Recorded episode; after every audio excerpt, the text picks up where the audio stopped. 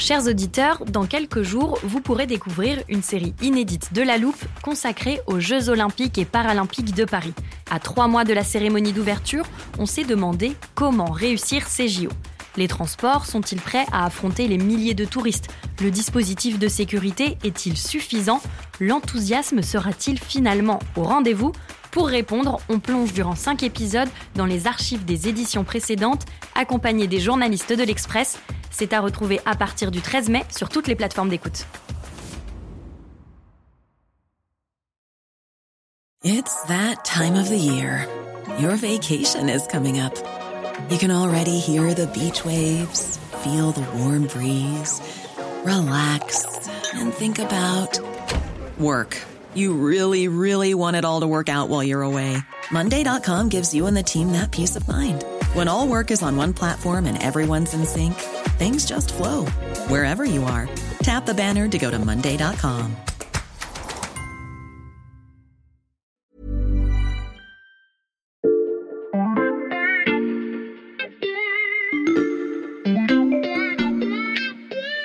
Salut, c'est Xavier Yvon. Nous sommes le lundi 13 mars 2023. Bienvenue dans La Loupe, le podcast quotidien de l'Express.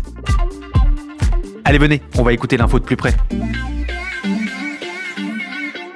Je vous préviens, je suis installé dans le studio de la loupe, prêt à enregistrer un épisode, mais je n'ai rien préparé du tout pour l'introduction. J'attends Sébastien Julien du service Sciences de l'Express, il m'a dit qu'il s'occupait de tout. Et il est un peu en retard, donc tant qu'il n'est pas là, j'en profite pour vous recommander de vous inscrire à notre newsletter. On l'envoie tous les vendredis. Salut Sébastien. Salut Xavier, désolé, je suis un peu à la bourre. J'avais des trucs à préparer pour notre épisode. T'inquiète pas, installe-toi. Qu'est-ce que tu nous as apporté? Patience, Xavier. D'abord, on va commencer par un petit rappel. Ok, je te laisse gérer ce début de podcast. Tu sais que l'être humain a besoin de protéines. Elles sont indispensables euh, au bon fonctionnement de notre organisme, notamment pour la croissance musculaire. Oui. Et dans notre alimentation, la principale source de protéines aujourd'hui, c'est la viande. Mhm. Or, l'élevage intensif dans le monde pose beaucoup de problèmes. Il est énergivore, euh, il est mauvais pour la planète. Pour notre santé, c'est pas mieux parce que la consommation excessive de viande, ben, c'est pas bon. Mhm. Donc, il est indispensable de trouver de nouvelles sources alternatives de protéines Mhm. si on veut pouvoir continuer de nourrir la planète sans tout mettre par terre. Tu me suis Parfaitement. Maintenant, je peux te montrer ce que j'ai apporté. Tiens, d'abord une boîte de grillons grillés saveur oignon barbecue. Je la pose là. Ah non, tu vas pas me faire le coup de la dégustation. T'inquiète, Xavier. Je pose à côté cette barre protéinée banane chocolat. Et maintenant, après ce que je t'ai dit sur le besoin de trouver des sources euh, alternatives de protéines, à ton avis, lequel de ces deux produits se retrouvera à notre menu dans l'avenir? J'ai envie de dire, les grillons, ça fait des années qu'on nous explique que les insectes représentent le futur de notre alimentation, mais te connaissant Sébastien, je pressens le piège. évidemment. C'est cette barre, en fait, qui a le plus de chances de constituer ton repas dans les années qui viennent. Regarde bien les deux emballages. Ouais. Ah mais c'est la même marque Et alors sur la barre protéinée, il y a écrit produit en France, sans huile de palme, banane, chocolat et, et poudre d'insectes? Oui, dans ce cas, c'est de la poudre de verre buffalo, c'est une larve de scarabée. Attends, mais sur l'emballage, il y a que des images de tranches de banane et de carrés de chocolat. Si on fait pas attention, on peut pas savoir qu'il y a des vers dedans. Bah, C'est un peu l'idée, euh, parce que comme toi, peu de Français ont envie de manger des insectes, encore moins entiers. Les sondages récents continuent de le montrer. À peine un tiers de nos compatriotes euh, envisagent de manger des insectes de cette manière. En Hmm. fait, il y a un blocage culturel. Et on se dit que ça ne marchera jamais sous cette forme. On a tous un peu en tête Colanta avec euh, des énormes larves juteuses à croquer. Bon, bref. Il y a quand même une solution pour contourner nos réticences. C'est cette poudre d'insectes. Et déjà, les producteurs euh, voient les choses en grand avec des fermes verticales capables d'élever des millions d'insectes qui finiront en poudre dans notre assiette. Et c'est cette métamorphose de la filière insecte dont on va parler dans cet épisode.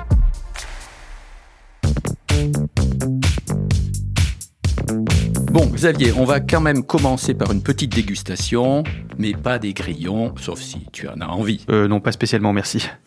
Alors, tiens, est-ce que tu peux croquer dans la barre énergétique? Ok, mais c'est vraiment parce que tu as aiguisé ma curiosité plus que mon appétit. Hmm. Ça a le goût du chocolat et de la banane. La texture d'une barre ordinaire. Franchement, impossible de deviner que je suis en train de manger de la poudre de verre. Et oui, c'est le grand avantage de cette poudre d'insectes. Elle n'a Mm. pas vraiment de goût.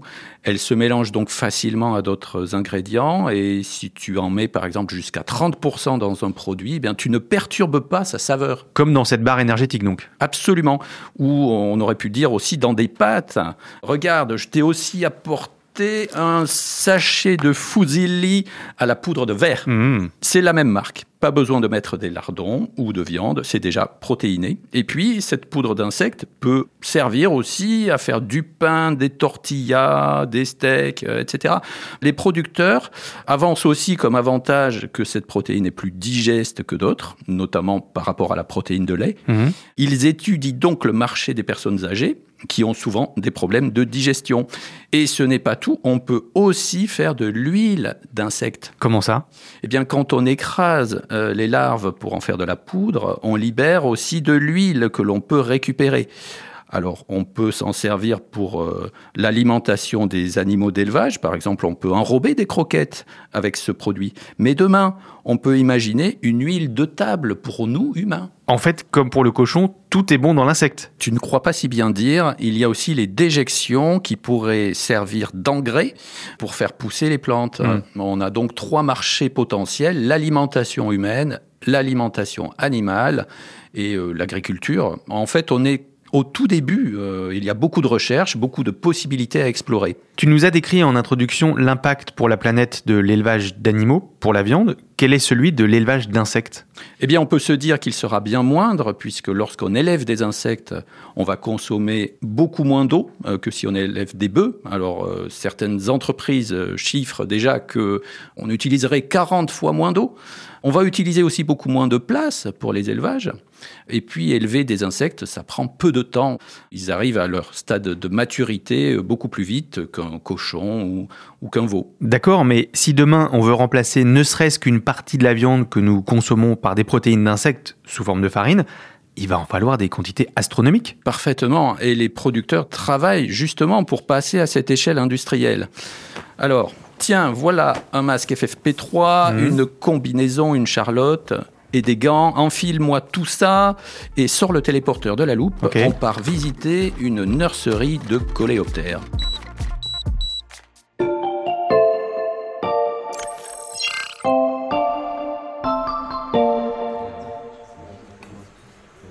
Alors, on a atterri dans ce qui ressemble à un laboratoire. Nous, on est déjà bien équipés avec nos masques euh, et nos combinaisons. Mais là, je vois des gens habillés comme des cosmonautes, alignés devant des tables. C'est un peu surprenant, Sébastien. Oui, ce sont des employés de la société Insect avec un Y. Nous sommes à Évry, sur le campus du Génopole, euh, qui est un incubateur de projets liés aux biotechnologies. Et ils font quoi, ces chercheurs-là, penchés sur euh, des petites boîtes en plastique? Attends, attends, j'en attrape une. Regarde à l'intérieur. Ah oui, il y a comme deux petits scarabées qui s'agitent. Oui, c'est la version adulte des vers de farine. Donc là, tu vois, il y a un couple avec un mâle et une femelle. Mhm. Mais regarde bien, il n'y a pas que ça. Ouais. Parce que là, au milieu du substrat sur lequel ils sont posés, tu remarques euh, ces sortes de minuscules cailloux. Alors, c'est pas évident à voir. C'est quoi? Eh bien, ce sont les œufs de ce couple d'insectes. Et ces chercheurs à côté de nous, eh bien, ils sont en train de compter à la main, un par un, ces œufs dans chaque pot, pour chaque couple d'insectes. C'est un travail de fourmi, si j'ose dire. Euh, pourquoi font-ils ça? Ben, En fait, ici, euh, la société euh, Insect fait de la sélection génétique. Mhm. Donc, les chercheurs observent comment les insectes se reproduisent, à quel rythme, en quelle quantité, ben, d'où le décompte des Mhm. œufs. Ils regardent en fait euh, ce que ça donne quand on modifie la température, la nourriture qu'ils donnent au couple d'insectes. Et, et tiens, regarde cet employé Ouais. avec sa minuscule cuillère, il est en train de peser une espèce de gelée translucide. Eh bien, ça, c'est la nourriture euh, des scarabées. Et tout est mesuré, noté, analysé. L'idée, c'est de trouver les meilleurs paramètres pour que la reproduction soit la plus rapide possible, que la larve soit la plus grosse possible et qu'elle ne meure pas trop vite. Et ensuite? Eh bien ensuite, euh, tout ce travail de recherche permet d'identifier les individus qui ont le meilleur rendement et donc euh, qui ont les meilleurs traits génétiques. Mhm. Et donc, en fait, ce que les chercheurs font ici, c'est rattraper le retard pour, euh, en fait, reproduire ce qui existe déjà depuis longtemps pour les élevages de porcs ou de vaches. Dans ces élevages, on sait, les analyses d'ADN comptent beaucoup. Et elles peuvent dire, par exemple, ce qu'un animal va pouvoir produire précisément toute sa vie. Mais ces techniques génétiques pour euh, les vaches et les cochons ne sont pas transposables aux insectes. Mais pas dans l'immédiat, en fait. Il faut euh, adapter les machines, par exemple, qui scrutent l'ADN pour qu'elles puissent faire des analyses groupées sur euh, toute une population, des bacs entiers de larves. donc la recherche avance dans ce domaine mais les chercheurs connaissent de mieux en mieux leurs insectes grâce à des laboratoires comme celui-ci. Donc la production de poudre comme celle que j'ai mangée avec la barre énergétique ne se fait pas ici Absolument, ça se fait ailleurs, dans des fermes. Mhm. Insect d'ailleurs est en train de construire sa troisième unité de production, ce sera près d'Amiens. Mhm. Ce sera, selon la société, la plus grande ferme verticale au monde avec des millions d'insectes dans ses élevages pour que tu comprennes, en fait, dans ce genre de structure, on ne va pas faire tout à fait euh, la même chose que dans les labos. On va avoir plein d'œufs et on va les laisser euh, se transformer en larves, on va faire grossir les larves, mais avant que ces larves ne deviennent des insectes, eh bien, on va les mettre sous un jet de vapeur, les tuer donc, et, mmh. les transformer en poudre ensuite. Et c'est cette poudre qui contient 70% de protéines qui sera ensuite vendue. Mmh. Bon, c'est un peu pénible de porter ces masques. Euh, on rentre au studio. Il faut encore que je t'explique pourquoi la filière insecte n'est encore qu'une chrysalide. Il lui reste beaucoup d'étapes avant de se transformer en papillon. Ok, on rentre.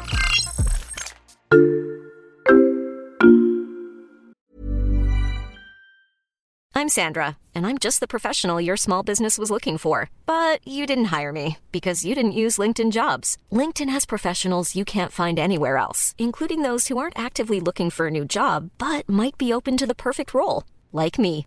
In a given month, over 70% of LinkedIn users don't visit other leading job sites. So if you're not looking on LinkedIn, you'll miss out on great candidates like Sandra. Start hiring professionals like a professional. Post your free job on linkedin.com/people today.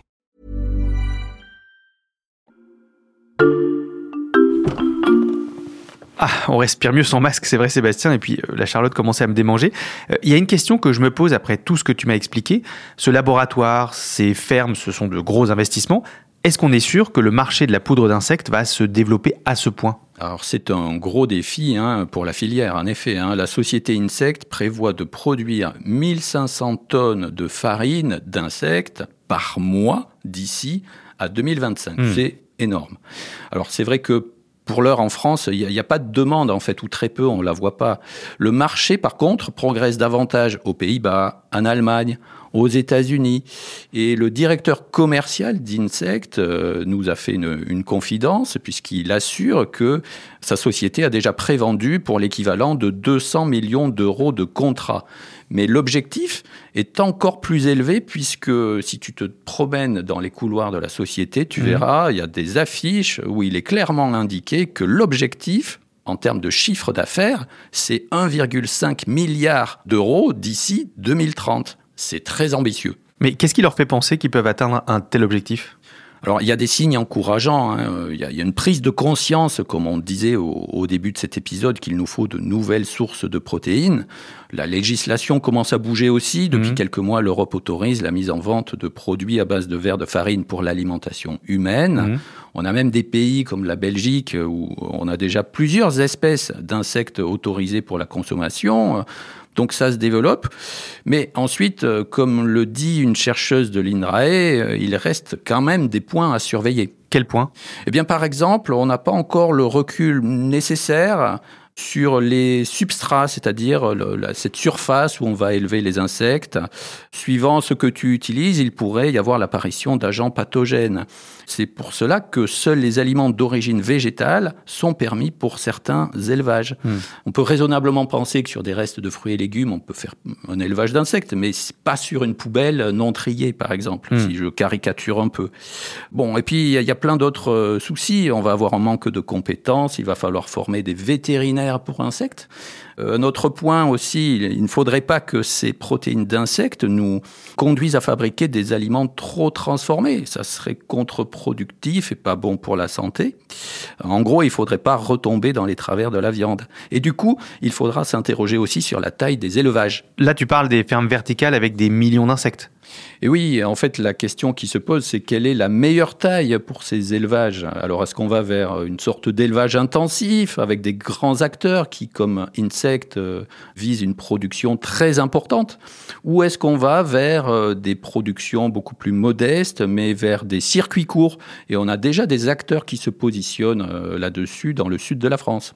Donc, tu vois, il y a beaucoup encore de choses à, à regarder, mais on se dit quand même qu'on pourra difficilement se passer de ce levier, hein, c'est-à-dire la poudre d'insectes, euh, pour trouver euh, une alternative aux protéines euh, animales. Et puis en plus, par un effet papillon, la place que tu peux libérer hein, sur les terres agricoles, si tu réduis par exemple l'élevage d'animaux, eh ben, ça pourrait permettre de planter davantage de plantes qui, elles, fourniraient des protéines végétales, mmh. donc une autre solution pour notre alimentation future nos prochains repas à base de poudre d'insectes et de protéines végétales. Allez, je m'autorise un dernier jeu de mots. Sébastien, merci pour cet épisode pas piqué des verres. J'espère ne pas avoir donné le cafard à certains auditeurs. Sébastien Julien du service Sciences de l'Express. Si le sujet vous a mis en appétit, sachez que tous ces articles sont à lire sur l'express.fr, accessible sur abonnement pour 1 euro le premier mois. Et pour ne rater aucun épisode de La Loupe, pensez à nous suivre sur votre plateforme d'écoute favorite, que ce soit Spotify, Apple Podcast ou Castbox. Cet épisode a été monté par Ambre Rosala et réalisé par Jules Cro. Retrouvez-nous demain pour passer un nouveau sujet à La Loupe.